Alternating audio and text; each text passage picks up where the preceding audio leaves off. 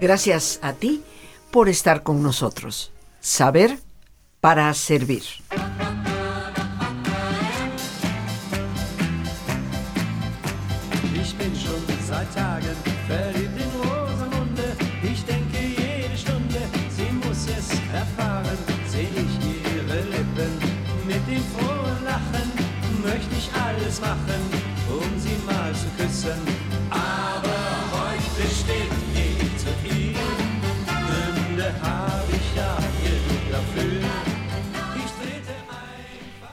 Escuchando, queridos amigos, esta típica música folclórica de Alemania que tú y yo conocemos como el barrilito cervecero, pero que representa una de las tradiciones más enraizadas de ese país desde todos los tiempos, creo yo, pero definitivamente desde finales del siglo XIX y hasta la fecha una melodía que siempre se escucha y nos evoca a todo lo que es la tradición alemana.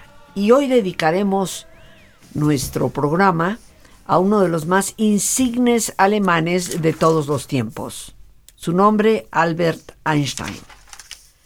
El científico posiblemente más conocido en todo el mundo. El que evoca en nuestra memoria la idea de un científico. Porque si a alguno de nosotros se nos habla de ciencia, lo primero que aparece en nuestro cerebro es la imagen de este hombre con los pelos parados y con esa cara de simpático y también de despistado. Pero será bueno hoy hablar de él, la biografía, su pensamiento muy importante. Y nos acompaña un buen amigo al que le agradezco enormemente nos regale de su Al tiempo. contrario. El doctor Jorge Ibáñez, él es doctor en química, eh, profesor de la Universidad Iberoamericana, profesor de las áreas también de posgrado en esa universidad y ha sido Premio Nacional de Química de nuestro país. Un hombre inmerso en la ciencia y a la vez en el misterio de la ciencia que nos evoca también parte de lo que es lo interior en el ser humano. Eh, Jorge, una vez más, de verdad te agradezco muchísimo Al contrario, Rosita. por estar aquí y que nos hables de Albert Einstein. Y conversábamos tú y yo antes de entrar a los micrófonos que eh, será bueno hablar un poco de su biografía y, y quitarnos un poco las telarañas de los mitos, eh, porque nunca fue ni lento ni tonto, ni nunca sacó malas calificaciones en realidad. Bien, no, pues eh, además de agradecerte muchísimo esta oportunidad, eh, sí, lo primero que quiero decir es que eh, en realidad, eh, pues este es un tema más bien para físicos y yo soy químico, pero, Pero tú conoces la, las pero me he adentrado un poco en el pensamiento de Einstein y eso es lo principal que me gustaría compartir. En Por el supuesto. pensamiento sobre todo filosófico, su pensamiento religioso. Pero sí, eh, regresando un poco a, su parte biográfica, pues sí, nació en 1879 en la ciudad de Ulm, en Alemania, y pues básicamente se crió en Múnich, ¿verdad? Eh, sus padres, Hermann y Pauline, eh, ella era amante de la música y él trabajaba en una planta eh, que tenía que ver con cuestiones de ingeniería eléctrica junto con su hermano. Y bueno, pues eh, uno no sabe hasta dónde influyeron eh, cada una de las actividades de los papás en, el pensamiento y en el futuro de, Albert, ¿verdad? Y lo que sí sabemos y queda claro es que eh, su mamá, que era pianista, pues lo indujo bastante por el camino de la música. Y a muy corta edad, ¿eh? tenía cinco años, Einstein, cuando empezó a tocar el violín. cinco años y a él le fascinaba hacer duetos con su madre. Y entonces cada que tenía oportunidad de regresar, ah, ya, ya una vez que estaba, que era adulto, regresaba y volvía a tocar con su mamá, volvía a tocar los duetos que le fascinaban. Y por otra parte, su papá, pues, estando en una industria que tenía que ver con la electricidad, eh, pues eh, él, él y su tío seguramente influyeron mucho en la en el condicionamiento de Einstein hacia la ciencia, no en el condicionamiento, sino en el gusto de Einstein hacia la ciencia. A, la edad de más o menos, no me acuerdo, cuatro o cinco años, el papá le regaló una brújula a Einstein y eso lo fascinó. Él después, a los 60 años, todavía recordaba ese regalo de su papá y cómo él se pasaba mucho rato viéndola y tratando de lucubrar por qué se movía como se movía. Entonces, pues su pensamiento fue caminando por allí. Un pensamiento siempre eh, investigador. Eh, sabemos que él estudió lo que sería el equivalente de la primaria, la secundaria, en los años básicos en, en su natal Alemania, en Múnich, Así es. precisamente. Y, y no, no sacaba malas calificaciones, ¿verdad? Inclusive creo que fue sobresaliente en ciencias naturales. En algunos de los grados en los que cursó fue el primer lugar. Eh, él, más bien, yo mi interpretación es que algunas de las bajas calificaciones que sacaba era porque era un chico muy rebelde en el sentido de que cuando se le eh, obligaba a memorizar algo, él prefería entenderlo y entonces se rebelaba y algunos profesores suyos eso no les caía muy bien. Por ejemplo, su profesor de griego en la secundaria acabó odiándolo y le dijo, usted no va a llegar a nada. Y bueno, su hermana Maja de, Einstein eh, en algún momento escribió, dice, y tenía razón, no llegó a nada, pero a nada de ser profesor de griego. Claro, por supuesto. Yo creo que es una vida apasionante. eh, se dice que era un chico bastante solitario, pero no solitario porque no gustara propiamente de, de las personas, sino porque era, eh, se embebía, vamos a decir, en su búsqueda de las verdades, como lo que denota que eventualmente se convirtió en ese buscador del, del misterio, ¿no? Y de ahí también yo creo su pensamiento eh, filosófico en gran parte, ¿no?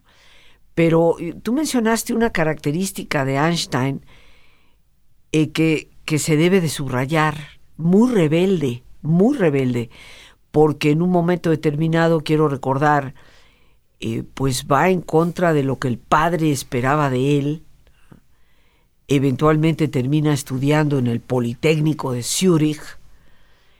Y, y quiero recordar, pero ya nos aclararás tú, que en algún momento y de manera totalmente voluntaria va a renunciar a la nacionalidad alemana. Estamos hablando de un joven Einstein mucho antes de lo que es la Segunda Guerra Mundial. Y renuncia voluntariamente a la nacionalidad alemana estando en Suiza. Eventualmente se va a convertir en ciudadano suizo, que nos explica por qué tuvo la facilidad de salir de Alemania en el momento en que salió, porque si hubiera sido ciudadano alemán, definitivamente no hubiera podido emigrar ya en los años 30. Los judíos eran sumamente perseguidos Así y eran es. a los que menos se les iba a dar un permiso para abandonar el, el país. Eh, eh, nos encontramos con un jovencito en el Politécnico de Zúrich. Y hay una anécdota, me imagino que tú la conoces tal vez mejor que yo, de que al hacer los exámenes para ser este, aceptado en el Politécnico, pues saca unas calificaciones brillantes en cuanto a lo que se refiere a ciencia, Correcto.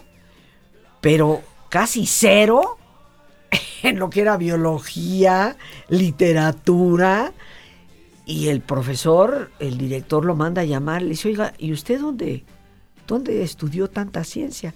Y dice, bueno, yo solito, soy autodidacta. y, el, y el director le dice, caramba, se nota, porque en el resto de las materias, usted para nada.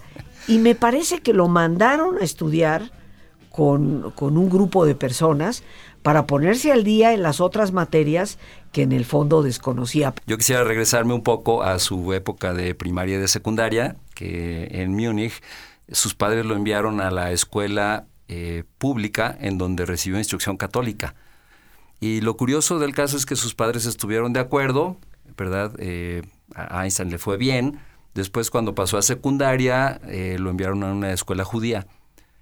Y ahí empezó a recibir instrucción judía y allí tuvo una conversión muy interesante. O sea, eh, habiendo vivido poca religiosidad en su familia, allí como que tomó la parte religiosa muy a pecho y entonces empezó a observar el Shabbat, empezó a comer alimentos kosher, empezó a componer canciones de alabanza a Dios y bueno, fueron algunos años, pocos, pero, pero que tuvo una intensidad religiosa fuera de lo normal. Eh, cuando entró ya un poquito más avanzado en, temas científicos, él empezó a dar, a percibir que había alguna como alguna contradicción entre la ciencia y la religión que él estaba escuchando y entonces bueno pues eh, transformó su pensamiento incluso un poco antagónico pero después lo retomó eh, de una manera muy profunda.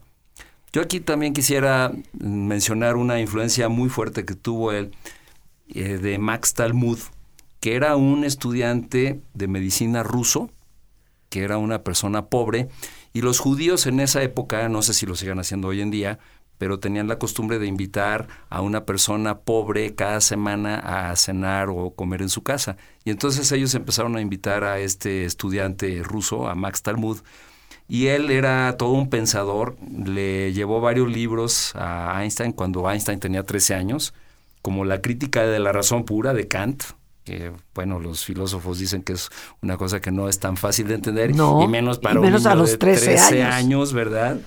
Y luego le llevó un conjunto de 21 libros titulado Libros populares sobre la ciencia natural de Aaron Bernstein.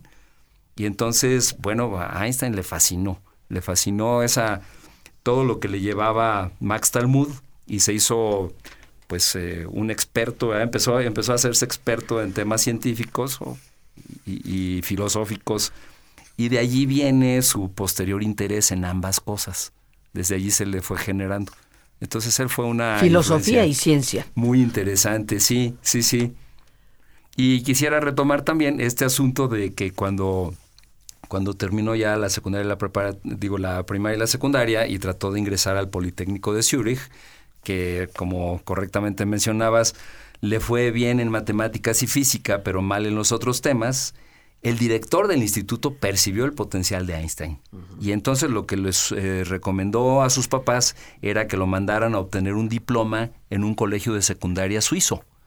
Entonces así lo hicieron, lo mandaron al colegio cantonal suizo de Arau, en la Suiza de habla alemana, y entonces Einstein allí eh, le fue muy bien, eh, sintió como un ambiente, un ambiente apropiado para él y la preparación que recibió le permitió después regresar al Politécnico de Zúrich y ya inscribirse sin ningún problema.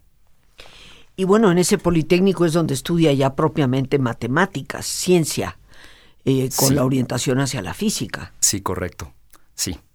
Eh, incluso, bueno, ahí hay otro detalle que resaltar, pues allí conoce a, a Mileva, ¿verdad?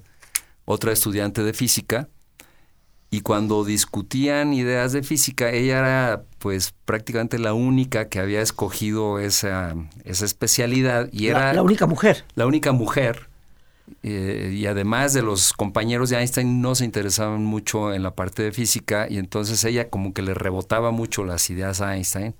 Era brillante, Mileva. ¿eh? Era brillante. Era Mileva. una mujer brillante. Así es. Entonces se sentaban a discutir y bueno, pues este en ese en ese tipo de, de, de relación, pues empezó otra relación que fue ya más bien una relación amorosa y acabaron por casarse. Fue su primera esposa. Fue su primera esposa. Mileva de, de origen ruso, No, ¿No? era, si mal no recuerdo, era Serbia. Serbia.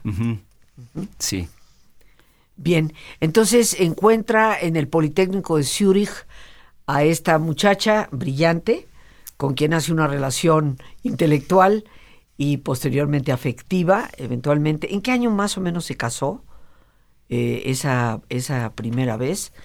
No, no recuerdo yo, porque fue en 1896 cuando él ingresa, de hecho, al, al Politécnico de Zúrich. O sea que ha de haber sido posiblemente a principios de siglo. Y efectivamente sí era Serbia ella. ¿eh? sí. Pero bueno, aquí las fechas ahorita no, no la tenemos exactamente. el. ¿eh?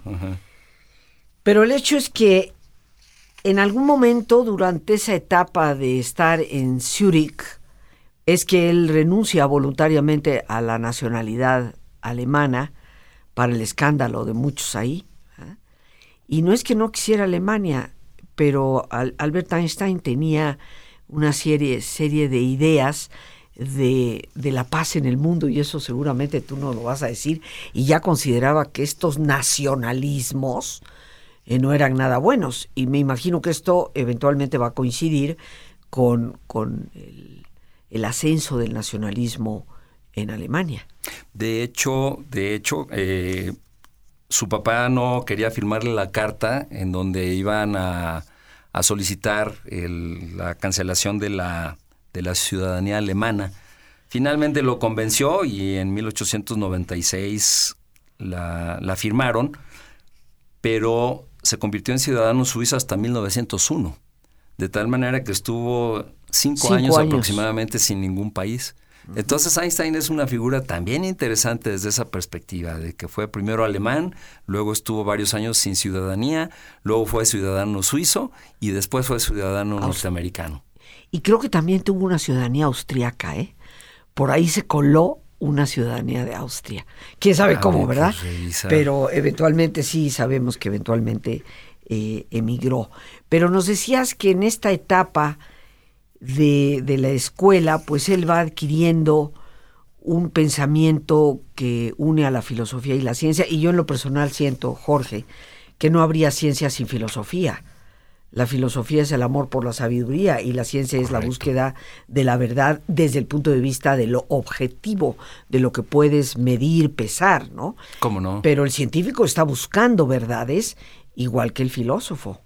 Sí, correcto. Y, mucho de, también de lo que Einstein eh, aprendió de chico, sobre todo con este Talmud, eh, y después con, una, con un grupo de amigos al que le llamó la Academia Olímpica, se reunía con otros dos amigos a leer libros de filosofía y a platicar, lo influenciaron muchísimo en su vida.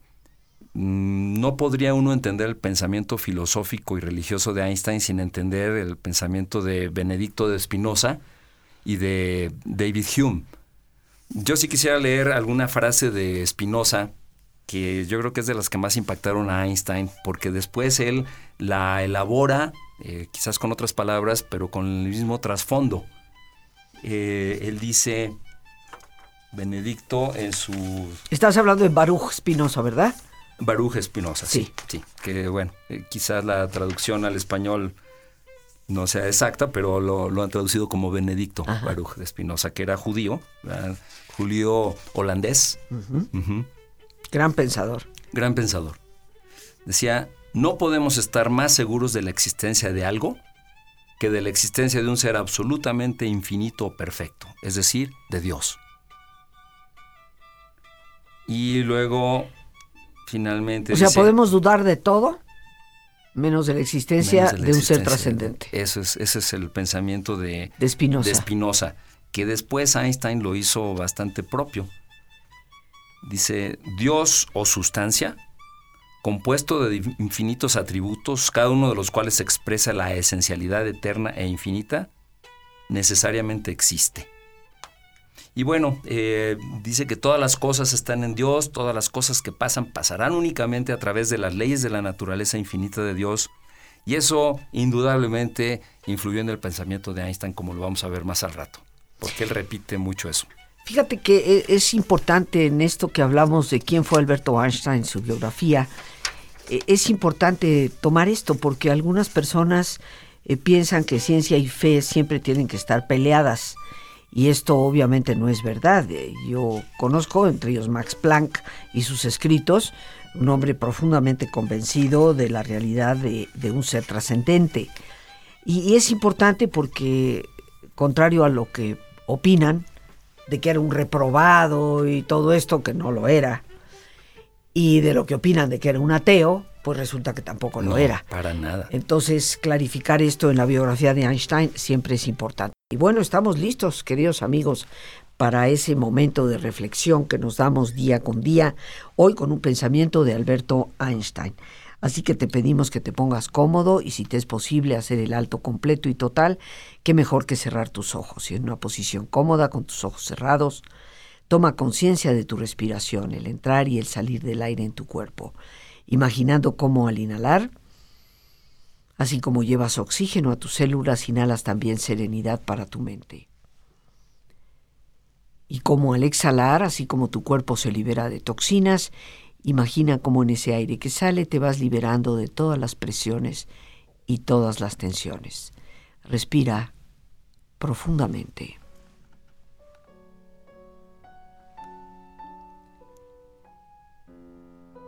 Y relaja tu cuero cabelludo, todos los músculos que cubren tu cabeza.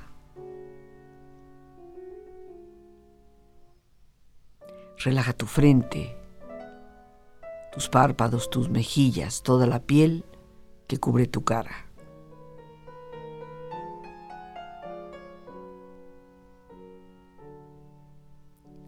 Relaja tu cuello y tu garganta. Siente su flexibilidad, equilibrio, balance.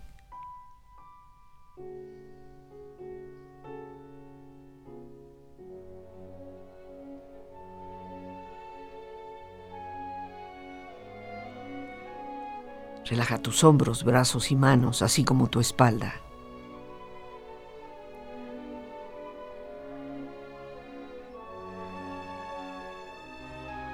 Relaja tu pecho exterior e interiormente.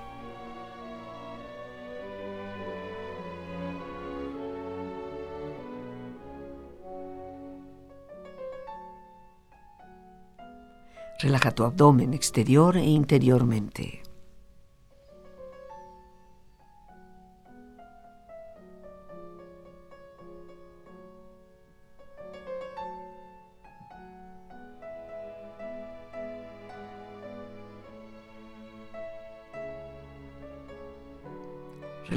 Muslos, tus rodillas.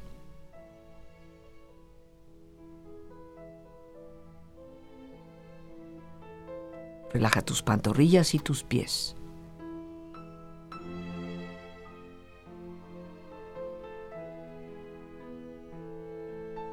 Y con tu cuerpo profundamente relajado, proyecta en tu mente la imagen de un lugar ideal para el descanso una escena de belleza y paz. Siente estar ahí.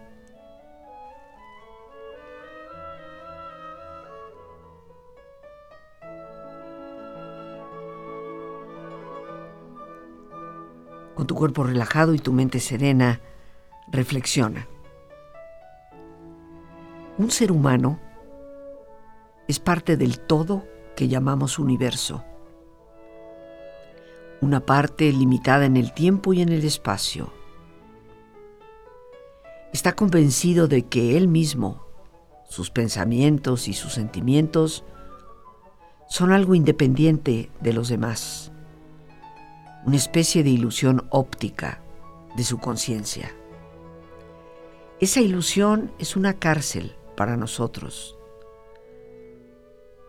Nos limita a nuestros deseos personales, y a sentir afecto por los pocos que tenemos más cerca. Nuestra tarea tiene que ser liberarnos de esa cárcel, ampliando nuestro círculo de compasión para abarcar a todos los seres vivos y a toda la naturaleza. Recordando que el hombre encuentra a Dios detrás de cada puerta que la ciencia logra abrir.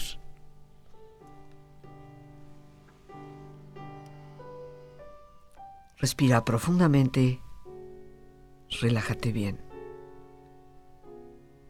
Y con esta experiencia empieza lentamente a estirarte, brazos, manos, piernas y pies, moviendo tu cuello, bostezando si lo deseas, haciendo que tu cuerpo retome su nivel de actividad habitual hasta muy lentamente abrir tus ojos.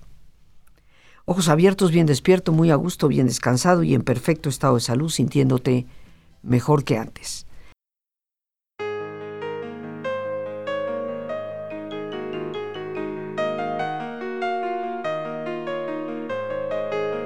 Hoy sabemos las consecuencias en nuestro cuerpo, en nuestro equilibrio, que el estrés puede traernos. Pero en muchas ocasiones no nos hemos detenido a pensar cómo nuestra propia personalidad y por lo tanto nuestras actitudes influyen en un estrés que nos haga daño o que nos impulse y motive a hacer las cosas. Te invito para, para que este próximo miércoles 16 de marzo me acompañes en una conferencia enteramente gratuita titulada Personalidad y actitudes ante el estrés, de 7 a 9 de la tarde. Para informes puedes llamar al 55 37 32 9104. Una conferencia profunda y a la vez divertida. Te estaré esperando. 55 37 32 9104. Descubre qué tipo de personalidad tienes en relación al estrés. Y bueno, estamos hablando de un Alberto Einstein que nace en 1879 en Ulm, en Alemania. Se traslada a Múnich con su familia, estudia ahí la primaria y la secundaria. Fue lento al hablar, empezó a hablar casi a los tres años de edad. Tal vez por eso algunos han sacado de ahí esta leyenda de que era medio tontito al principio, pero sacó buenas calificaciones en general y sobre todo en ciencia, en eso nunca le falló. Finalmente se traslada al Politécnico de Zúrich para hacer lo que sería la preparatoria. Ahí ven esta deficiencia en todo lo que es el área de humanidades. Lo mandan a sacar la preparatoria en Zúrich. Finalmente la, la saca. En esa época renuncia él voluntariamente a la nacionalidad alemana y va a hacer sus estudios en el Politécnico de Zúrich en lo que es ciencia. Y eventualmente pues van a regresar Alemania, pero antes es en Zúrich, estando empleado de la Oficina de Patentes, que en 1905 saca su teoría de la relatividad, la elabora, aunque es hasta 1915 cuando él redefine totalmente eh, lo que es la gravedad, y finalmente en 1922 va a obtener el Premio Nobel de Física. En Alemania eh, se le consideraba en esa época un semidios. Y la gente en las calles, eh, ¿sabes, eh, Jorge? Se atropellaba por irlo a saludar. Inclusive cuando el partido nazi asciende al poder, las personas que lo reconocían en la calle, siendo él ya, o sea, siendo judío, y habiendo ya este maltrato hacia los judíos, mucha gente todavía se enorgullecía de darle la mano a Alberto Einstein, un hombre que de, dicho sea de paso, en esas épocas, porque él sale hasta 1933 cuando definitivamente ya empiezan las leyes antisemitas totales, pero él no quería salir de Alemania, quería, a pesar de tener ciudadanía suiza, pero, pero no quería salir porque consideraba que era dejarlos ganar a estos fanáticos rabiosos, dogmáticos del nacionalismo. Sí, eh, retomo desde el 1905, porque ese año fue llamado el, año mágico de Einstein. En ese año escribió cinco artículos y esos cinco artículos revolucionaron a la física. Eh, se metió desde, desde con las ideas del movimiento browniano de las partículas para encontrar las dimensiones moleculares, demostrando así fehacientemente la existencia de las moléculas. Eh, entró también en la discusión sobre la cuantización de la materia, que la materia, mm, por ejemplo, los niveles de los electrones no son niveles continuos, son, son niveles cuantizados, es decir, nada más se permite que existan en ciertos niveles. Se metió también con la teoría de la relatividad general, que después va a ser su teoría de la relatividad particular. Eh, también habla de la, el contenido de inercia de un objeto, el contenido de energía de un objeto cómo puede transformarse eh, entre materia y energía, y ahí es cuando saca su famosísima fórmula que todos sabemos hasta con los ojos cerrados, ¿verdad? De que E es igual a mc cuadrada, que tiene unas implicaciones brutales, tiene implicaciones tan, tan importantes que de allí se deriva, por ejemplo, el uso de las bombas atómicas, eh, en donde la masa, ya sea una bomba de fusión o de fisión, se convierte en energía.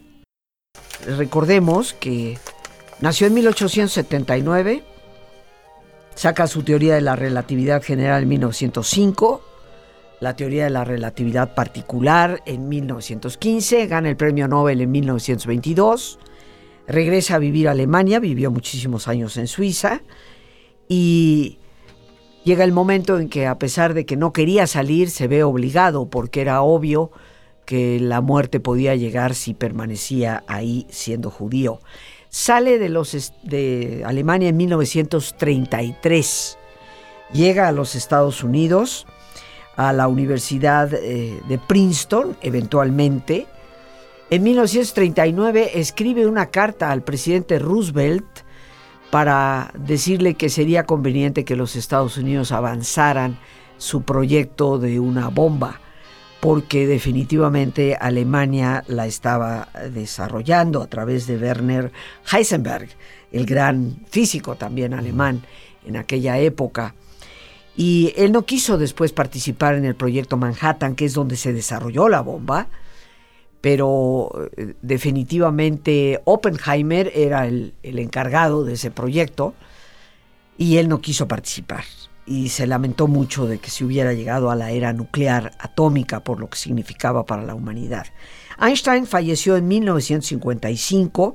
De su vida personal, muchos la consideran caótica, eventualmente se divorció de Mileva, se casó con una prima que tenía y y pues aunque no tuvieron una muy buena relación que digamos, era un hombre bastante ensimismado en ciertos aspectos, pero murió en 1955 en los Estados Unidos siendo profesor todavía de la Universidad de, de Princeton.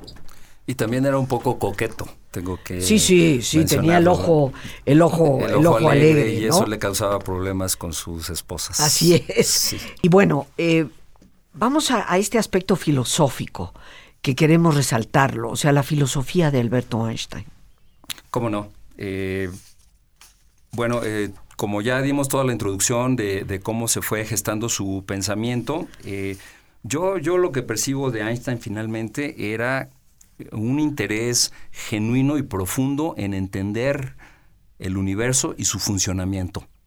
Y él intuyó con toda claridad que detrás de esto había una razón superior, y, y, él decía, para mí esa es la religión, esa es mi religión, el entender esa razón superior que, es Dios y que está mucho más allá de todo lo que el ser humano pueda hacer y que es el, digamos, el principio fundamental de toda la naturaleza. Eh, tenemos algunos pensamientos de Alberto Einstein. Eh, porque mucho se escribe sobre él y bueno, esta biografía que nos dices eh, puede ser muy útil en cuanto a, a todo su conocimiento científico. Eh, en cuanto a ese conocimiento filosófico. ¿Cómo no? Eh, una frase que me fascina dice, la emoción más hermosa y más profunda que podemos experimentar es la sensación de lo místico. Es el semillero de toda ciencia verdadera. Aquel a quien le sea extraña esta emoción, de tal modo que ya no pueda estar de pie extasiado en admiración, es como si estuviera muerto. Esta convicción profundamente emotiva de la presencia de un poder razonador superior que se revela en el universo incomprensible forma mi idea de Dios. Y, y, él era como muy crítico también en cuanto a la praxis. Él decía, bueno, eh, esto es Dios, Dios es la, perfección absoluta, la, la, pureza, y cómo es que las religiones se han ido como, eh, digamos, contaminando de otras ideas que salen mucho de este pensamiento. Entonces dice, eh, cuando, cuando habla de los, de los eh, por ejemplo, de los judíos y de los cristianos, él tiene una frase que dice, los principios más elevados de nuestras aspiraciones y juicios se dan en la, tradición judeocristiana. Pero en otro lugar dice, si purgamos a toda la tradición judía de los profetas y si purgamos a toda la tradición cristiana de lo que los sacerdotes han eh, metido ahí en la religión, que no vienen realmente ni de Cristo ni de Dios, dice, tendríamos eh, algo así como lo, más puro que puede haber en el planeta. Entonces él nos llama una crítica, una autocrítica. Nos quedan unos minutos, algo más que nos quisieras añadir sobre este gran personaje de la ciencia y la cultura del siglo XX y del XXI y de yo creo que varios más que han de venir. Pues sí, como no, yo pienso que es un ejemplo de, de, alguien que se apasiona por lo que está haciendo y lo lleva hasta sus últimas consecuencias. Muchas veces eso incluso le, creaba aversiones eh, sociales porque pues era, él decía que se sentía como un oso en su madriguera, se iba a pensar y a escribir, eh, incluso cuando tuvo a su primer hijo, eh, se ponía a cargar a su hijo, pero al mismo tiempo traía su cuaderno en la otra mano pensando cómo iba a resolver sus problemas de física Y bueno, pues eso le causó también dificultades maritales porque prefería sentarse a pensar y escribir que estar con su esposa, con sus esposas. En fin. Bueno, con la primera primero y con la segunda después, ¿no? Porque la no las tenía las dos Sí, juntas. correcto, correcto. Sí, afortunadamente eso no lo llegó a hacer. Eh, y también eh, para aquellas personas que, que, como correctamente mencionaste al principio, piensan que Einstein era ateo, no lo era, de ninguna manera era ateo. Y él también procura, eh, a la vez que, que critica a los ateos fanáticos, también critica a los religiosos fanáticos. Por supuesto. Y tiene una frase que dice, existen los ateos fanáticos cuya intolerancia es del mismo tipo que la intolerancia de los fanáticos religiosos y proviene de la misma fuente. Entonces, cuidado con los fanatismos, ¿verdad? Hay una, una frase de él que me parece muy, muy importante de este pensamiento lúcido de Alberto Einstein y de su equilibrio en cuanto a las realidades, ¿no? Del misterio que desconocemos y que para los creyentes es, es Dios y de la ciencia y su evidencia científica. Él decía, la ciencia sin religión es coja y la religión sin ciencia es ciega. Y yo creo que ahí encontramos ese balance que siempre debe de existir. Correcto. Pero aquí el tiempo corre. Jorge, se nos ha terminado. Te damos las gracias no, al contrario. por atender nuestra petición de visitarnos. Las gracias a Dios por este espacio que nos permite compartir a nuestro genial invitado, el doctor Jorge Ibáñez, y a ti el más importante de todos, una vez más, gracias. Muchísimas gracias por tu paciencia al escucharme y por ayudarme siempre a crecer contigo. Que Dios te bendiga.